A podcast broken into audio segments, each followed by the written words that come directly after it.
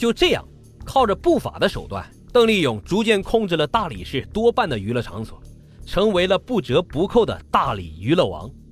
而他的敛财手段呢，还不只只是这些，他还垄断了所有娱乐场所附近的停车场，来这里停车的顾客啊，一个小时就收取几十上百的停车费，而停车费的收取呢，也没有标准，完全是凭这些人的心情。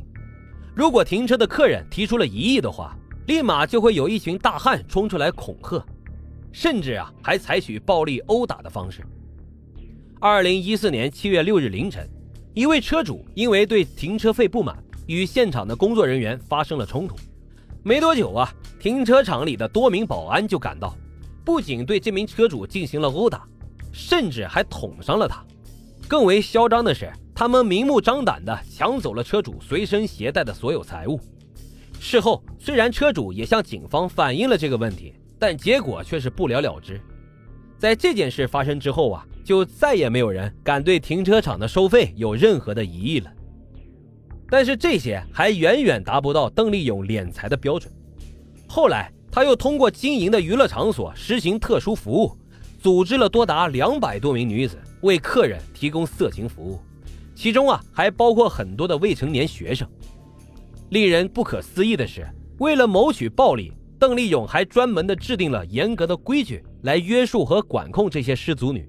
也就是所谓的 KPI 绩效考核制度，他给每名失足女孩都编了号，并强迫她们学习管理制度以及接受服务培训。几乎每个人啊，每天服务的客人都在三四个以上，而多的能够达到七八个。陪护的时候，他们要满足客人所有的要求，并且啊，还要近距离的贴身陪护。而酒水销售呢，也必须要达到一定的金额。如果达不到的话，可是要扣工资的，甚至还会遭到毒打。然而，想退出的失足女那是更不可能有机会的。她们平时都被严格的管控了起来，生活起居有人看着，想逃跑啊，比登天还难。就这样，经过几年的运作，邓丽勇在大理俨然成为了一个土皇帝，整日的花天酒地。他平时啊，有固定的小弟和姘头，帮助照顾他饮食起居。出行呢，最少要带四个保镖，每次都是保镖先从车上下来，四个方位站好，然后邓丽勇才缓缓的下车。这比影视剧中演的更加的嚣张。同时啊，邓丽勇的性格也变得异常的暴躁，稍有不合他心意的地方，无论是什么场合，白天还是黑夜，他都直接对对方拳打脚踢。而因为惧怕他的淫威，没有一个人胆敢出来说句公道话。受到殴打的人呢，因为怕报复，也没有人敢报警。除了这些外，黑社会还有一个典型的敛财方式，那就是聚众赌博。邓立勇啊，也不例外。他在大理市开设了多达二十六家地下赌场，可以说整个大理只要是繁华的地方，几乎都有着邓丽勇的赌场。这些呀，也让邓丽勇赚的是盆满钵满。当然了，邓丽勇知道背靠大树好乘凉。想要长久的发展，他的黑恶势力就必须要有靠山。于是啊，他开始积极的为自己寻找靠山，足足找了有一百五十人之多，几乎涵盖了所有的部门。而这些靠山啊，也确实给他提供了很大的帮助。每次有行动的时候，这些靠山都会提前给邓丽勇提供消息，并且啊，每次都是隐晦的告知，比如啊。要下雨了，你们要小心洪水冲进家里啊！正是靠着这层关系，邓丽勇在大理一直是无法无天的存在。但邓丽勇和其他的黑社会也有着不同之处，那就是啊，他还是一名艺术爱好者。二零一五年，邓丽勇投资成立了大理恒盛传媒，并且投资了几百万，先后拍摄了《僵尸新郎》《新傻儿司令》两部网络电影。而这两部电影的演员几乎都是邓丽勇涉黑团伙的骨干。不过这两部电影啊，市场反响很差，但是并没有影响他对影视制作行业的野心。他曾扬言将陆续投资上千万拍摄能够上院线的电影。不过他的院线电影梦并没有实现的时候，就被成功的抓捕了。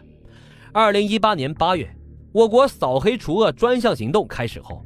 公安部将邓丽勇涉黑案列为了挂牌督办案件，最终，经过四百多天的侦查，专案组共计抓获了邓丽勇涉黑团伙成员多达七十五人，破获相关案件一百三十四起，缴获管制刀具四十九把，仿真枪支两支，爆炸装置一个，赌博游戏机多达一百二十三台。